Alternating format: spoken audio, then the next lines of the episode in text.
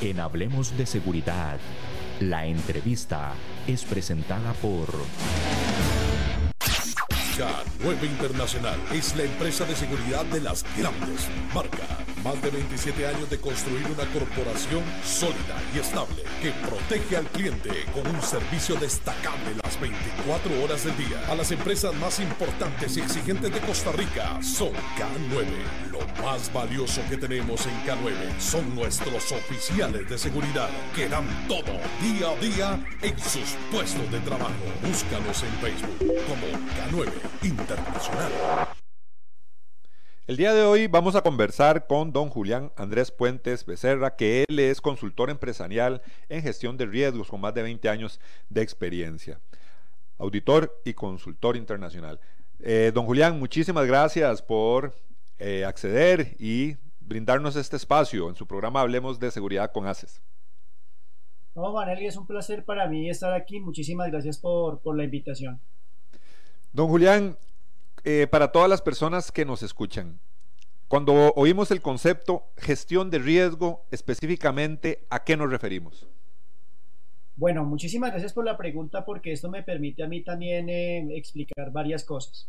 Y cuando digo varias cosas es porque precisamente en nuestra región hemos venido en una evolución del concepto de seguridad y cuando decimos eh, una evolución es porque nosotros si nos remontáramos a 20 años atrás, 15 años atrás, estábamos concebiendo el aspecto de seguridad basado exclusivamente eh, en vigilantes, en cámaras, digamos unas soluciones muy operativas, ¿no? Muy de la base. Sin embargo, hace un tiempo eh, las empresas de seguridad, de hecho los proveedores de seguridad, los consultores de seguridad, los directores de seguridad, empezaron a hablar de, gestión de riesgos. La gestión de riesgos es, un universo, ¿no? Eso es eh, gigantesco.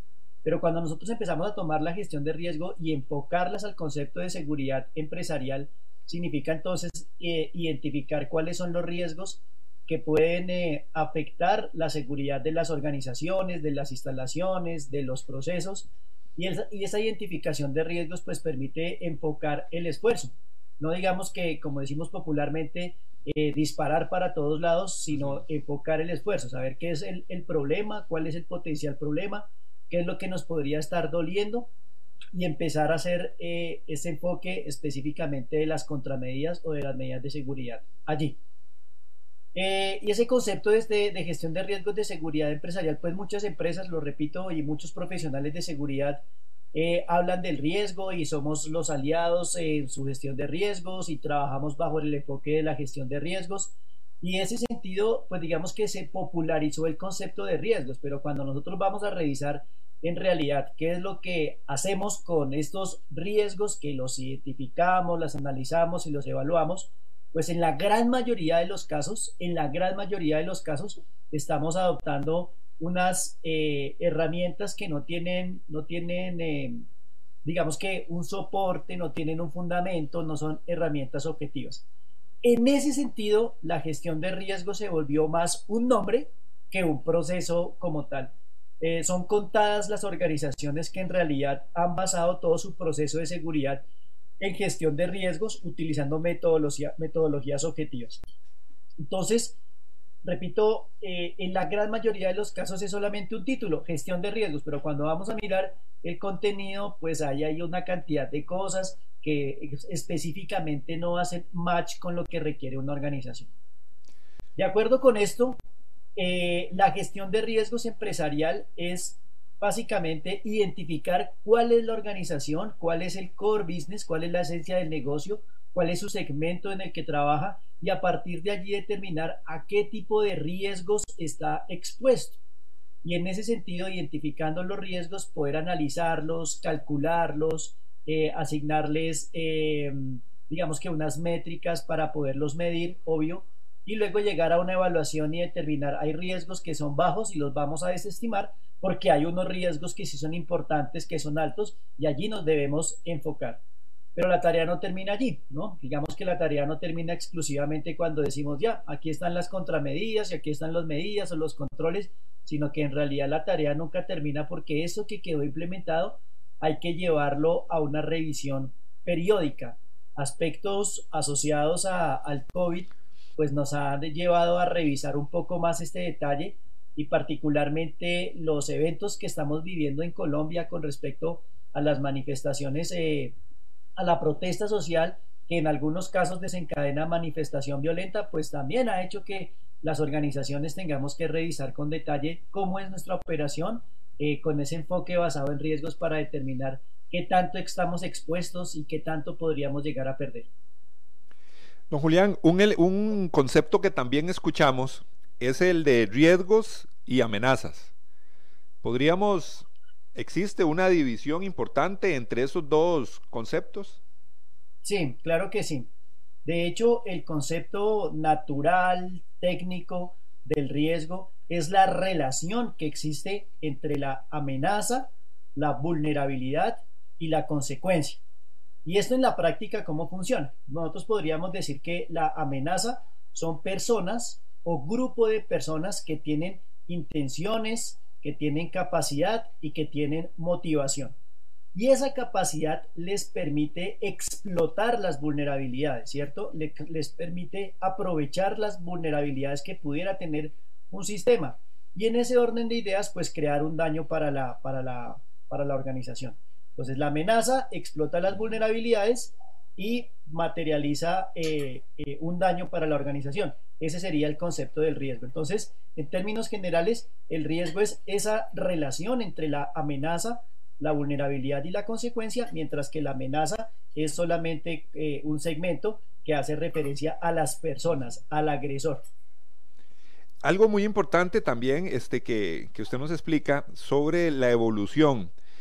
Eh, usted mencionó 10, 15 años y cómo era la seguridad en esos momentos. ¿Cuál cree usted, don Julián, que es el, punto clave? Sabemos que todos los, los, contextos socioeconómicos son diferentes en todos los países, pero ¿cuáles podrían ser esos puntos claves que hacen que una empresa ya empiece o en, comiencen a pensar en lo que es todo el tema de gestión de riesgos? Bien, bueno, digamos que en este contexto diríamos que sí, efectivamente hace 20, 15 años la seguridad era o se concebía la seguridad y cuando uno hablaba con personas de seguridad, pues casi que lo que le llevaba a la mente era, era el vigilante, ¿no? Un vigilante eh, o una cámara o una escolta o un carro blindado eh, pero digamos que eso era como la versión 1.0. Luego pasamos a la versión, digo yo, 2.0, que es la de la gestión de los riesgos de seguridad. Y hoy en día, también desde mi concepto, eh, estamos en una versión 3.0 que es la continuidad del negocio, la continuidad de las operaciones. Es decir, cuando hablábamos de seguridad, que por supuesto refiero, estaba el guarda o el vigilante, la cámara, y pasamos a la gestión de riesgos, no, no abandonamos el vigilante, o sea, el vigilante seguía siendo una herramienta o un control, no digamos el vigilante como persona, sino el vigilante como función, era un control precisamente dentro de todo el contexto, contexto de la gestión de riesgos. Digamos que eh, la gestión de riesgos es un gran, es un engranaje mejor, donde el vigilante es un piñón, pero todos sabemos que por pequeño que sea el piñón, si empieza a fallar, pues obviamente todo el engranaje se ve afectado. Ahora, en una versión 3.0, que es la de continuidad de negocio, continuidad de las operaciones, no abandonamos el concepto de la gestión de riesgos, solamente que enfocamos la gestión de riesgos a este, a este concepto. Entonces, eh, repito, los eventos como el, como el COVID nos llevaron a, identificar que los riesgos, por baja probabilidad que tengan, si su impacto es alto, hay que tener eh, planes, hay que tener eh, alternativas para resolverlos. Entonces, claro, la pandemia, decimos nosotros, era algo de bajísima probabilidad, muy baja probabilidad, y entonces ese simple hecho de ser baja probabilidad nos llevó a desestimar. Pero cuando se materializó y vimos que el impacto era gigante, pues ahí sí las organizaciones empezaron a trabajar en planes de continuidad de, las operaciones, en planes de continuidad del negocio, obviamente basado en los riesgos en un contexto que se llama análisis del impacto en el negocio. Entonces el secreto, ¿cierto? El secreto de, adoptar el modelo, que era en principio la pregunta, pero quería ponerlo en contexto, tiene que ver con eh, el conocimiento de las personas que lideran los procesos de, seguridad. Este concepto de hace 20 años, que decíamos eh, estaba asociado exclusivamente al vigilante, a la cámara, a, la, a, a un arma, ¿cierto? eh, migró, digamos que cambió, se actualizó y tiene que ver específicamente también con la preparación que tuvieron los profesionales en, seguridad. Empezaron a aparecer eh, ya de, forma masiva eh, algunas, algunos programas de, de nivel de posgradual, ¿cierto? En Colombia tenemos una administración de seguridad eh, tenemos una maestría en seguridad integral, tenemos una serie de diplomados, ¿cierto? Y sé que en grandes, en, otros países del mundo también, en, Estados Unidos existen las certificaciones de ASIS International, la certificación CPP, PSP, PCI, existen unas maestrías que han tomado este cuerpo del conocimiento como referencia para montar sus programas. Eh, tenemos en México también hay una maestría en administración de seguridad. En varios países eh, eh, de nuestra región, se ha venido encontrando esta evolución en, los, diseños curriculares o en los diseños de programas formales. Entonces, cuando hace 20 años, cuando la seguridad era exclusivamente del resorte de, personal que estuvieron en las fuerzas militares o de policía de esos países y que migraron obviamente al concepto de seguridad corporativa o seguridad privada, pues lo hicieron desde la experiencia o lo hicieron desde, el buen criterio o lo hicieron desde el sentido común. Pero cuando empiezan a aparecer de estos programas de formación, cuando empieza a identificarse que hay investigación con este rigor académico que hace que la, seguridad se aborde desde otros conceptos como la gestión de riesgos y como lo refiero hoy en día en la continuidad de negocio, pues hace precisamente que, que el sentir de las organizaciones en términos de seguridad sea con este, con este enfoque. Entonces, básicamente, para la, para la respuesta corta, tiene que ver con la formación, con la capacitación, con el desarrollo de las competencias que tienen hoy en día los responsables de seguridad de las organizaciones. Un elemento también eh, que es importante es cuando hay empresas ya constituidas, empresas eh, formadas con bastantes eh, empleados o colaboradores y no están muy familiarizadas con todos estos temas de gestión de riesgo, porque todavía existen empresas de ese tipo. Y llegar a una empresa por parte de un profesional para implementar todo este tipo de gestión, en ocasiones eh, puede ser un poquito difícil porque ya hay eh, un poco de desinformación dentro de la propia eh, empresa.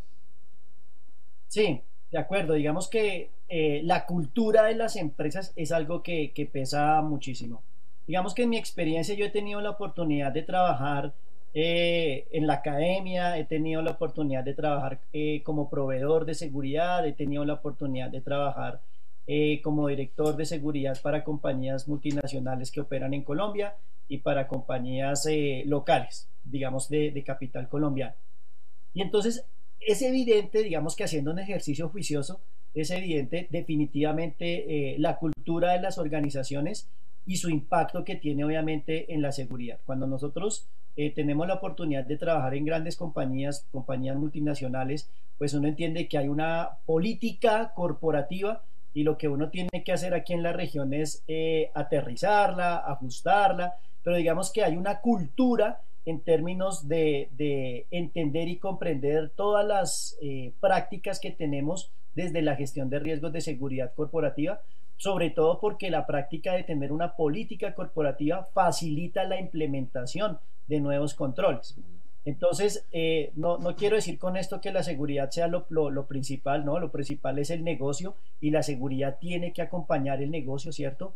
En ese concepto eh, que hablábamos en una empresa era el Security Business Partner, ¿no? Digamos que ese partner que tenemos para acompañar el negocio, para que el negocio se haga y no estar colocando, digamos que las talanqueras o los controles que algunas veces encontramos, o que las personas, cuando les hablan de la seguridad corporativa, entonces lo están asociando con, con el policía de la empresa, con el que no deja hacer, con el que coloca talanqueras, con el que está revisando a ver en qué momento uno comete una falta para, para para llegar aquí con, con, con, las notificaciones. Entonces, sí, definitivamente es un aspecto cultural. Entonces, vamos a, a, otra empresa que no es una compañía multinacional. Entonces, donde este, este contexto o ese concepto mejor de la seguridad corporativa es, es muy débil y entonces hay que empezar no solamente a trabajar con los empleados de la base, sino también hay que trabajar desde, eh, desde el corporativo, no, sino desde, desde la alta dirección, desde la alta gerencia. Entonces muchas organizaciones se contratan un, gerente o un líder de seguridad para que administre problemas de seguridad básicos, pero la competencia que tiene hoy en día el profesional de seguridad le permite ser de hecho el asesor, el consultor de esta alta dirección para la toma de decisiones. En ese sentido, eh, desde la formulación de una política de seguridad donde se tiene la oportunidad de influir en la alta dirección, pues digamos que esa política de ahí para abajo empieza a ser de cumplimiento uniforme. Decimos nosotros que, la seguridad resulta siendo, eh, o la gestión, la administración de seguridad, desde el enfoque de los riesgos, por supuesto, resulta siendo una mesa de tres patas, donde en una pata está obviamente el conocimiento técnico, la habilidad técnica, otra pata es la habilidad gerencial, porque pues obviamente administramos personas, pero también administramos recursos, y la otra pata es la habilidad para negociar con personas y en la gran mayoría de los casos la mesa se cae porque no existe esta pata, porque no existe la habilidad de negociar con, con personas. Entonces es un ejercicio eh, pedagógico, andragógico, es un, un, ejercicio de influir en las personas, es un ejercicio de la toma de conciencia. Nosotros hemos dicho eh, en estos ejercicios o en estos escenarios que la seguridad, el primer propósito de la seguridad es proteger las personas y para proteger las personas es necesario eh, hacer A, B, C, D, E, F y entonces las personas empiezan como a salir de un estado donde repelen la seguridad a un estado donde asocian que la seguridad es para, para su bienestar. Eh, y esto, repito, es también cultural, es de, nuestra sociedad. Eh, a nosotros nos dicen, por ejemplo, oiga, que, o decimos popularmente, oiga, qué bueno que la policía haga retenes en la calle, ¿cierto? Qué bueno que la policía eh, revise los vehículos, revise las motos. Qué bueno eso. Pero cuando yo voy en mi carro y me para la policía, ah, ya ahí no es tan bueno. Entonces, culturalmente hay como, como, como unas oportunidades para, para tomar conciencia sobre en realidad aceptar de manera positiva lo que es bueno para toda la comunidad. Don Julián, algo importante que usted también mencionó es que hay muchos, inicial, cuando hablamos de temas de seguridad, que la gente eh, piensa inmediatamente en lo que es cámaras de vigilancia, el oficial de seguridad privada, perfecto. Hay muchos oficiales de fuerzas de policía, eh, de puestos gubernamentales que salen y se logran involucrar en empresas, en una empresa transnacional. Y ahí muchos se dan cuenta que el tema no es solo tema de seguridad, sino tema de administración. Y me parece que usted mencionó el tema de la preparación y eso es fundamental para poder complementar todo el tema del que puede tener muchas una persona mucho conocimiento en temas de seguridad por experiencia, porque ha trabajado, pero a la hora ya de integrar una empresa, una transnacional, otro tipo de empresa, esa preparación en temas administrativos es fundamental. Sí, totalmente de acuerdo, totalmente de acuerdo. Si bien es cierto, eh, en, las, en la fuerza pública en las fuerzas militares y de policía se logran unas competencias eh, personales súper importantes, súper importantes. Pero nos hace falta también esa habilidad para negociar con personas y esta maestría técnica, ¿no?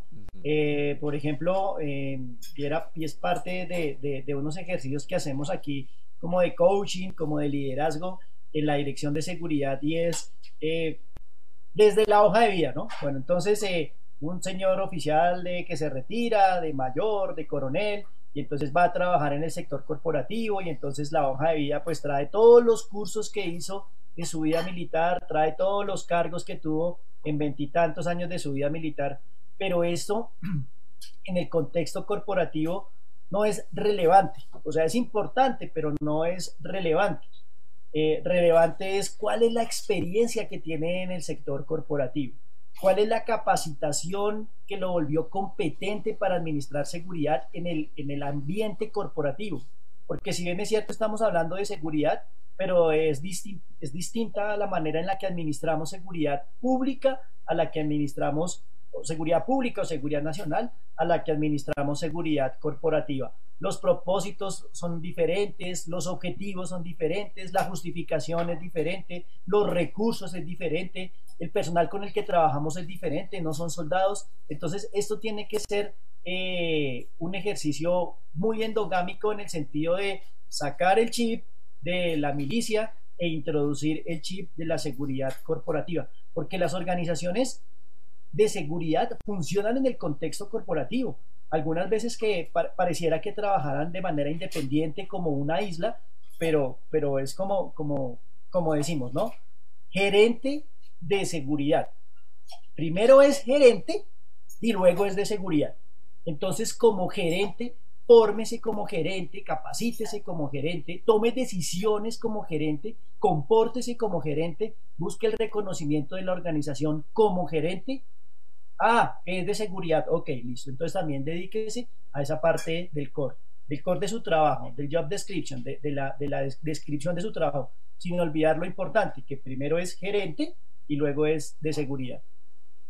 Usted mencionaba eh, un una situación social importante que se debe contemplar lógicamente en todos estos, en esta gestión de riesgo, de análisis de riesgo, que son elementos sociales. Bueno, hemos visto la pandemia, el, el, el tema este de la crisis por la pandemia que ha afectado a muchos negocios, eh, hemos, usted mencionó el tema de conflictos como manifestaciones, huelgas, mencionó el, ejemplo de Colombia que hemos visto aquí también. Aquí en Costa Rica también hemos tenido nuestros conflictos con esos temas.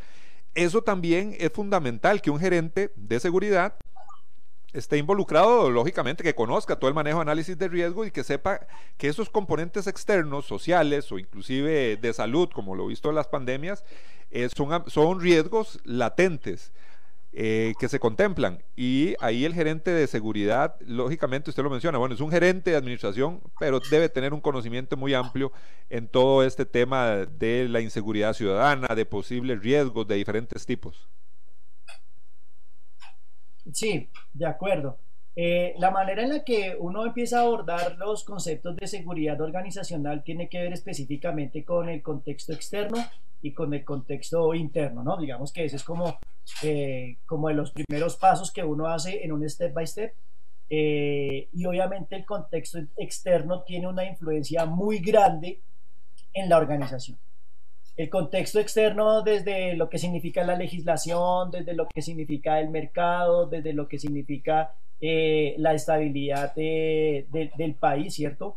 Uno mira, por ejemplo, cuando habla en el contexto de los riesgos, uno mira el reporte anual que hace el Foro Económico Mundial, un reporte que se publica la última semana de enero, el Global Risks Report, donde dice efectivamente cuáles son los riesgos de mayor probabilidad y los riesgos de mayor impacto eh, para ese año. Y obviamente mayor impacto encontramos las, dice, eh, enfermedades contagiosas y obviamente uno lo traslada a la pandemia pero pues también habla de las inestabilidades sociales, de la crisis de la gobernanza. Y eso es específicamente lo que ha demandado nuestra región y, es claro que no solamente ocurre en Colombia, ocurre en Chile, ocurre en Perú, eh, ocurre en Ecuador, ocurre en Nicaragua, eh, es también parte del presente. Entonces, casi que eh, eh, con, en Estados Unidos también ocurrió con la muerte de este señor Floyd. Digamos que es una, es una tendencia global que existe este, este tema de las, de las manifestaciones violentas. Como decía eh, Donatella de la Porta, esto es una, un activismo internacional, ¿no? entonces, eso no es algo que ocurre exclusivamente en nuestra región. Sin embargo, es importante y es necesario obviamente conocer todo lo que sucede en el entorno, porque todo lo que ocurre afuera también impacta al interior. La diferencia es que lo que sucede afuera, yo no tengo así como una gran influencia desde el interior, pero definitivamente tengo que trabajar con esta condición. El contexto externo es precisamente eso, la condición del ambiente externo en las que definitivamente yo debo trabajar. Voy a poner el ejemplo de una empresa, de, las empresas de seguridad que han hecho un esfuerzo gigantesco en adaptarse rápidamente a estos cambios, ¿no? Eh, vino, lo de la pandemia, pero las empresas de seguridad tuvieron que seguir operando e implementaron todos sus protocolos de seguridad, de bioseguridad, el transporte, eh, los elementos de protección personal, el distanciamiento físico, pero siguieron operando. Lo único es que tuvieron que cambiar la manera en la que operan porque precisamente hay una condición del contexto externo. Las empresas de seguridad no pueden hacer nada por acabar la pandemia, ¿cierto? pero también tienen igual que seguir trabajando, entonces pues obviamente tienen que adaptarse a esa nueva, a esa nueva condición. solamente para poner el ejemplo que un gerente de seguridad, que las personas que responden por la seguridad de las organizaciones, tienen obviamente que conocer todo lo que ocurre en el exterior todo lo que ocurre afuera para que a partir de allí puedan adoptar las mejores medidas para enfrentarse a este tipo de retos y de desafíos. Sobre la protesta social aquí en Colombia hemos hecho N análisis, cada día se hace un análisis a cada hora eh, sobre lo bueno, sobre lo malo, pero lo que eso, aquí aparecen todos los politólogos, ¿no? Desde, desde, desde mm, eh, actores de televisión hasta cantantes que asumen posiciones de, de analistas políticos y de seguridad nacional eh, pero que definitivamente quienes tenemos la responsabilidad de seguridad dentro de las organizaciones tenemos que identificar cuáles son las amenazas que son externas, cuáles son las vulnerabilidades que tenemos nosotros y cómo proteger el negocio para que pudiera seguir, eh, digamos que con su práctica operacional. Don Julián, vamos a ir brevemente a una pausa de nuestros anunciantes, los que hacen posible que tengamos este programa Hablemos de Seguridad con ACES. Vamos a la pausa y ya continuamos. A9 Internacional es la empresa de seguridad de las grandes marcas. Más de 27 años de construir una corporación sólida y estable que protege al cliente con un servicio destacable las 24 horas del día. A las empresas más importantes y exigentes de Costa Rica son K9. Lo más valioso que tenemos en K9 son nuestros oficiales de seguridad que dan todo día a día en sus puestos de trabajo. Búscanos en Facebook como K9 Internacional. Continuamos en su programa Hablemos de Seguridad con ACES. Hoy estamos hablando de gestión de riesgos con el consultor empresarial en gestión de riesgos, consultor internacional, don Julián Andrés Puentes, que nos acompaña vía Zoom desde Colombia. Don Julián, ¿cómo lograr que se involucren más personas dentro del tema de gestión de riesgos en una organización? Ya usted no lo menciona. Aquí lo principal, lógicamente, es las altos jerarcas de una corporación que se tienen que comprometer eh, con el tema de la gestión de riesgos. Pero lógicamente el trabajo es importante desde la cabeza hacia abajo, que todas las personas eh, entiendan la responsabilidad y la importancia de un sistema de gestión de riesgos donde ellos también se van a ver involucrados. Sí, gracias. Eh, bueno, la manera de involucrar a las personas dentro de la organización arranca inclusive desde mm, el proceso de inducción, ¿no? Eh, en la experiencia que, tengo, eh, para mí el proceso de inducción es fundamental, fundamental. Las organizaciones tienen procesos de inducción y luego tienen capacitación y luego tienen toma de conciencia y luego tienen reinducción, pero la capacitación es el único momento donde yo tengo disponible al empleado para que me escuche. Es el único momento, el único momento. Tengo eh, mis cinco minutos de, oro con, el empleado. Porque claro, ya, ya después vienen otros, otros programas de capacitación dentro de la organización y las famosas reinducciones, eh, pero en la reinducción eh, vemos que las personas llegan a, a, la sala, llegan con su computador y llegan a trabajar y entonces casi que es muy poca la atención que se presta, digamos que va por cumplir el requisito de firmar la, la, la, inducción, la, reinducción o la capacitación. Pero en, el, en el, proceso de la, de, de la inducción como tal, cuando el empleado recién llega, pues no hay nada que le esté haciendo eh, perder su, su, concentración. Y digamos que en las capacitaciones nuestros empleados llegan en modo esponja o sea, con toda la disponibilidad para, para empezar a absorber todo, todo el conocimiento. O sea, que ese es el único momento, mis cinco minutos de oro, digo yo, con, el, con el empleado para hacerle entender todos los beneficios que trae la seguridad o la, la, gestión de riesgos en seguridad, no solamente para la organización, sino para, para él mismo. Entonces son cinco minutos donde yo tengo que impactarlo positivamente, ¿cierto? Para que ahí llegue la, la información. Luego viene desde la inducción también luego viene la, práctica, o sea, ver su programa de gestión de riesgos de seguridad funcionando, que los empleados lo tengan identificado, que cuando existen proyectos que impactan a la comunidad, pues también trabajemos en unos equipos multidisciplinares. Por ejemplo, cuando vamos a implementar sistemas de videovigilancia, sistemas de control de acceso, sistemas de bueno, algunos otros controles dentro de la organización, inclusive la misma socialización de los, de los códigos de ética o de los códigos de conducta dentro de la organización, hace que tengamos que trabajar no en un ejercicio endogámico, yo allá encerrado en mi, en mi metro cuadrado, sino que me abra las partes interesadas y que vincule a otros sectores de la, de la organización para trabajar en este proyecto y para que se sientan eh, no solamente comprometidos, sino que fueron consultados, ¿cierto? Que fueron parte importante de este proyecto.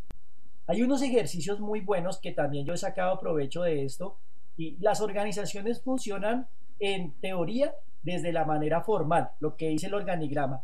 El gerente, los subgerentes, los jefes, director, coordinadores, bueno, supervisores, esa es la manera formal, pero en la vida real, en la vida real funcionan desde lo informal. ¿Qué es lo informal? La brigada de emergencia, el equipo de fútbol, eh, todas estas pequeñas eh, organizaciones que se hacen al interior de la empresa Así es que funciona, así la relación interpersonal nos la damos porque somos amigos, nos conocimos, fuimos compañeros en la brigada de emergencia, pero también somos del equipo de fútbol o en otro caso también somos de, de otras actividades de bienestar que desarrolla la organización. Siempre vamos a buscar que esté impactado por seguridad. Y cuando decimos esté impactado es porque nosotros hagamos presencia allí, hablemos con las personas, algún miembro del equipo de seguridad también esté involucrado eh, en estas, digamos que pequeñas organizaciones para demostrar que las personas de seguridad no somos eh, los ogros, que, no queremos que las cosas se hagan de la mejor manera, sino que también somos seres humanos, que también nos reímos, que también disfrutamos, que también vivimos la vida. Y eso eh, logra, digamos que romper un poco la barrera que hay entre las organizaciones de seguridad y el resto de la comunidad dentro de la misma empresa. Definitivamente, también, don Julián, no es lo mismo entrar a laborar a una empresa, a una transnacional, donde generalmente consideramos que tienen políticas de seguridad ya, ya instaladas. Entonces, creo que muchos funcionarios o personas que ingresan a una empresa a trabajar, a una transnacional, ya van como con la mentalidad, aquí decimos, bueno, con el chip listo de que van a haber normas, hay políticas de seguridad, pero a veces en nuestros ambientes más latinoamericanos pensamos como que aquí las empresas no introducen o no son tan rígidas en políticas de temas de seguridad. Sí, de acuerdo. Y eso sucede en compañías eh, locales, de capital local y en compañías multinacionales o transnacionales. Pero, pero repito, el, el del asunto, la clave del éxito está en ese proceso de, inducción. Eh, cuando voy a poner ejemplo, un ejemplo de una empresa en particular en la que trabajé, eh, la inducción la daba un coordinador de seguridad, ¿no? Una parte, una persona del equipo. Entonces dije, no, no, la, inducción en este caso la, voy a dar yo, la tengo que dar yo, no, pero siempre lo ha hecho el coordinador. Bueno, no importa, pero yo en este caso lo, voy a hacer yo.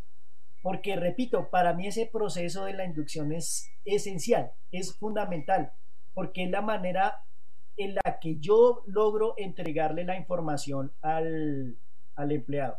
Y obviamente esto, esto viene con, con los beneficios, pero también viene con la aplicación de la disciplina. Entonces aquí en seguridad nosotros en la gestión de riesgos hacemos esto, esto, esto, esto, esto, digamos que contamos cuáles son los beneficios, pero también hay una aplicación de la disciplina, porque las personas que están por fuera de esta política abiertamente están declarando que no se preocupan por la seguridad de la organización y pudiera hasta poner en riesgo la seguridad de la organización. Eh, trabajado desde la consultoría en empresas, donde se ha tenido que ir el presidente de la compañía en, eh, en el país, donde se ha tenido que ir el country manager o el managing director, precisamente porque no cumple políticas de seguridad. Y esto es eh, triste, pero, pero así es. Digamos que eh, las, los, los, los, altos ejecutivos de las organizaciones son activos, son activos valiosos que también están expuestos a riesgos y la manera de protegerlos es a través de un modelo de protección ejecutiva con escoltas. No, es que a mí no me gustan los escoltas. Mire, es la política de la organización, usted tiene que aceptarlos. Sí, pero es que a mí no me gusta, pero bueno, si me toca andar con escoltas, pues lo hago. Y entonces eh, el fin de semana eh, le dice al escolta que ya se puede ir a descansar, que los se ven el lunes, y resulta que este señor el sábado y el domingo se va a de paseo, se va de fiesta, y entonces tengo que ir a decirle, mire, las políticas de seguridad de la organización son claras y usted tiene que adoptar los controles de seguridad. No, Julián, pero como le dije a usted desde el principio, eso a mí no me, no me, no me gusta.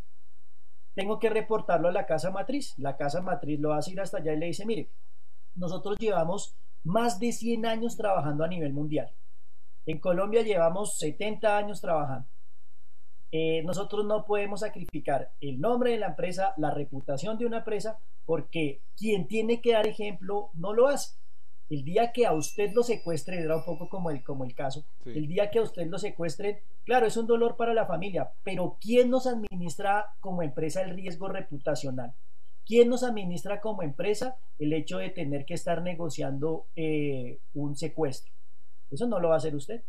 Entonces, como vemos que usted no cumple con las políticas, entonces muchas gracias por el servicio que prestó durante este mes en la empresa y traen a otra persona, porque es que ese es el enfoque, o sea, no es desde, desde la gestión de riesgos, no es la seguridad de un ejecutivo para que lo esté acompañando eh, y viole su intimidad, no, es que es un activo de la organización y tiene que como tal ser protegido. No adopta las políticas de la compañía, pues bueno, no es una persona que nos, nos represente en un país.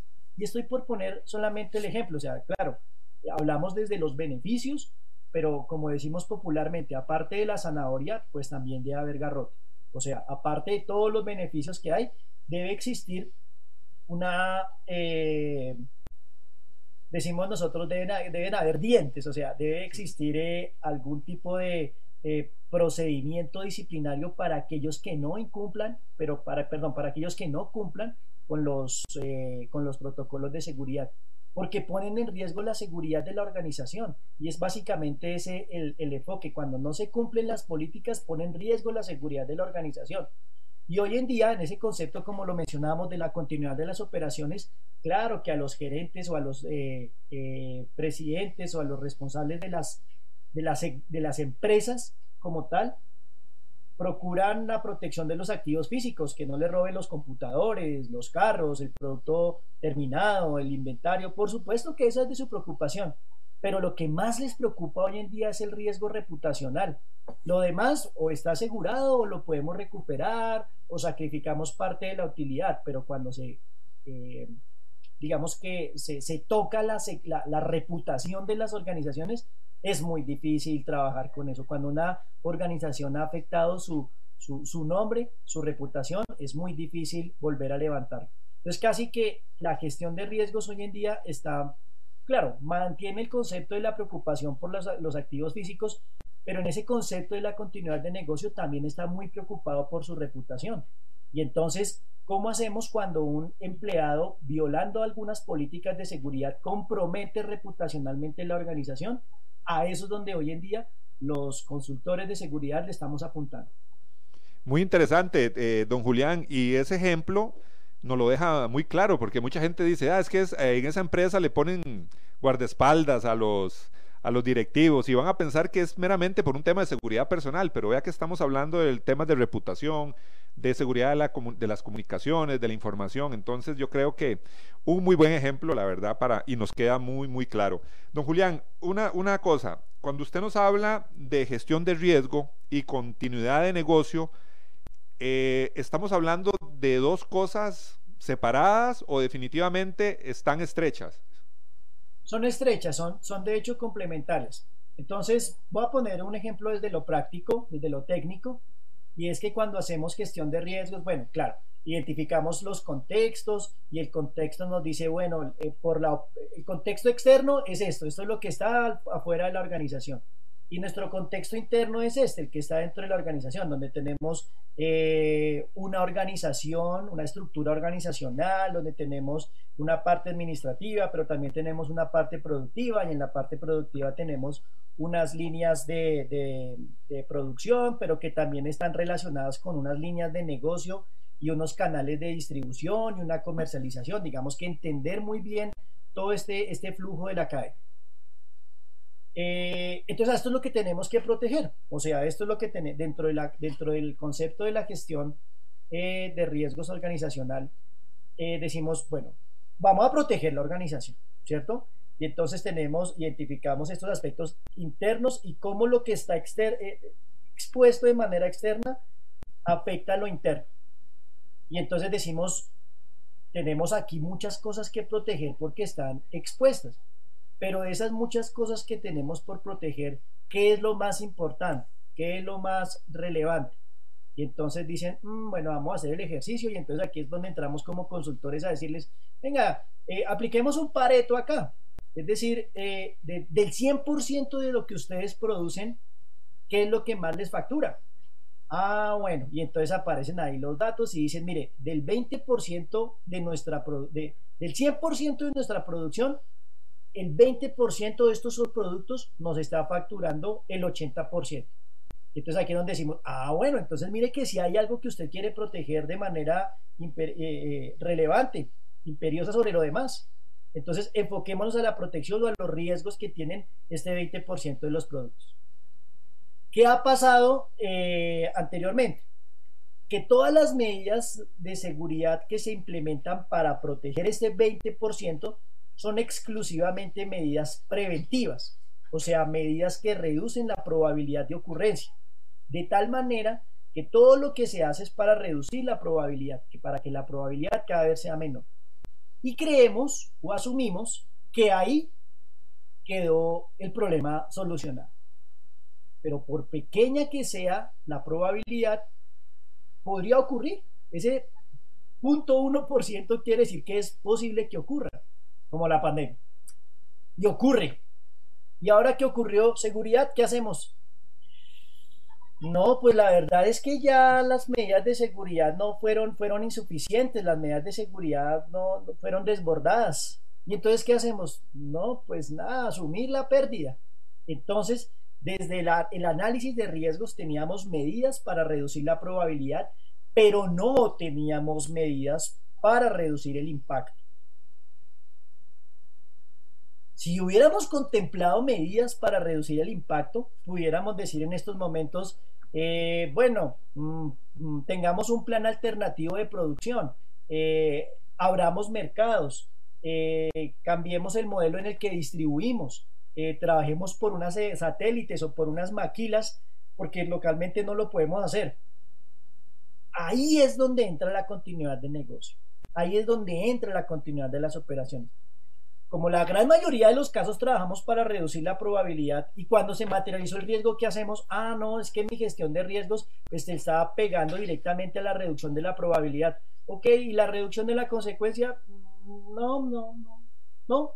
Entonces ahí es donde entra todo lo que conocemos como resiliencia organizacional, como BCP, como el Business Continuity Plan o la continuidad del negocio, como la recuperación del desastre, como la mitigación del incidente, que fueron términos o fueron conceptos que desde el 2019 hacia atrás solamente existían en documentos como los planes de manejo de crisis, que existían en documentos como las normas de la 1600 de la NFPA o la 22301 de la ISO o la resiliencia organizacional de, de, ASIS International, pero que ya hoy en día vemos la necesidad de ponerla en práctica. Y entonces resultan, eh, y aquí es, digamos, parte de lo, de lo relevante, decimos, miren, eh, pongamos a, trabajar o hagamos acuerdos de ayuda mutua con personas que están en el exterior de nuestro, de nuestro contexto para que en el caso en el que yo tenga un evento disruptivo y no pueda operar localmente, pues tenga unos acuerdos de ayuda mutua con alguien que me pueda ayudar y que me pueda darle salida y que yo no quede, eh, digamos que, ininterrumpido, interrumpido en el tiempo. ¿Y eso qué tiene que ver con seguridad? Preguntan. ¿Y eso qué tiene que ver con seguridad? Y yo digo, la seguridad del negocio, la supervivencia de la operación del negocio, la seguridad de las 300 familias que trabajan en el negocio. Pero y vigilantes y escoltas, no, es que eso no es exclusivamente la seguridad, eso es una parte de la seguridad. Y cuando a mí me han contratado es para la seguridad del negocio. Y si hay alternativas para dar eh, oportunidad a que el negocio sobreviva, pues son estas y esta es la relación costo-beneficio dentro de ese concepto del VIA, del análisis del impacto en el negocio. Y entonces llega uno a encontrar en ese ejercicio práctico que hay empresas que pueden soportar un mes, sino una semana sin operación y hay otras que no pueden soportar ni, un, ni una hora sin estar operando. Yo, tengo, yo soporto una, una semana sin operar, sin producir, porque tengo un stock, porque tengo inventario, porque tengo unas bodegas.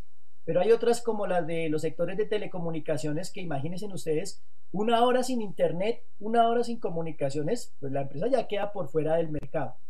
Ese es el concepto de la continuidad de negocio. Pero no existe continuidad de negocio si previamente yo no he hecho gestión de riesgos. Entonces miren que migrar a la continuidad de negocio no exclusivamente significa estar trabajando en la seguridad tradicional del vigilante, del escolta, del arma, del sensor, de la cámara, sino significa tener una visión de helicóptero, o sea, tener toda la visión de la organización, que al gerente de seguridad le quepa la empresa dentro de su cabeza y no exactamente en su metro cuadrado donde tiene que administrar vigilantes, escoltas, carros, armas, chalecos, sino está contribuyendo a la estrategia de la organización. La mayoría de organizaciones hacen ejercicios de, planeación estratégica, de prospectiva estratégica y dicen, aquí están los objetivos de la organización, los objetivos estratégicos. ¿Cómo usted desde el área de seguridad contribuye al cumplimiento de estos objetivos? Y aquí es donde otra vez vuelve y aparece la continuidad de las operaciones. Más claro, imposible, yo creo, don Julián, con los ejemplos que usted nos ha dado, eh, ha quedado claro todo este tema de la continuidad de negocios, que es un concepto importante que yo me imagino que muchas personas que nos están escuchando, empresarios, comerciantes, bueno, se le afinan el oído cuando oyen ese concepto, ¿verdad? Porque definitivamente es lo que quiere una empresa, una corporación. Estamos llegando a nuestro final. Vamos a agradecerle a don Julián Andrés Puentes Becerra desde Colombia. Don Julián, muchísimas gracias y esperamos nuevamente tenerlo en el programa. No, todo lo contrario. Muchísimas gracias por la, por la invitación. Y bueno, estaremos aquí muy disponibles cuando a bien tengan invitarme. Con mucho gusto estaré aquí compartiendo lo que, lo que hemos aprendido en estos años. Gracias, don Julián. Hay un concepto de manejo de crisis que ahí lo vamos a estar molestando para hablar sobre ese tema. Muchísimas gracias, don Julián. Muchísimas gracias a todos ustedes por su sintonía y la invitación a nuestro próximo programa. Asociación Costarricense de Empresas de Seguridad y Afines presentó Hablemos de Seguridad. Hablemos de Seguridad. Hablemos de Seguridad. Con ACES.